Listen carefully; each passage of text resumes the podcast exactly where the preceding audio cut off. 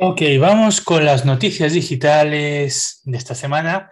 Para ello empezamos con Starbucks, que abre una tienda sin cajas de cobro en Nueva York. Los pedidos se realizarán a través de la app de Starbucks y se pagarán usando una tarjeta de crédito o un lector de palmas de Amazon One. Para mí esto es totalmente nuevo. Los baristas de Starbucks prepararán las bebidas y el resto del menú, por lo que la cantidad de personal no se va a reducir. Bueno, pues si ya ibas al, ataque por ese sentido. No se encuentra el botón de reproducción de, de, forma aleatoria en Spotify y la culpa es de Adele.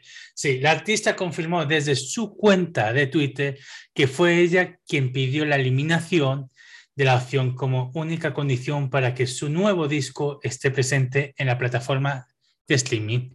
Nuestro arte cuenta una historia y nuestras historias deben ser escuchadas como la imaginamos. Gracias Spotify por escuchar. Explicó Adel, toda emotiva.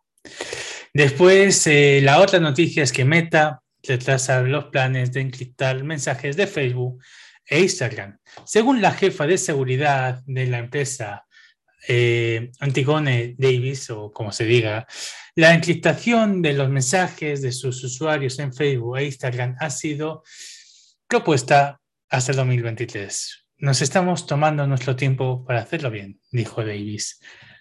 Y la última noticia es que las propinas de Twitter aterrizan en Android. Ahora los usuarios de Android también podrán enviar sus propias eh, propinas a los tuiteros favoritos. Estas propinas se pueden pasar en dinero a través de las plataformas Crash APP, PayPal, Venmo, Patreon o Bitcoin.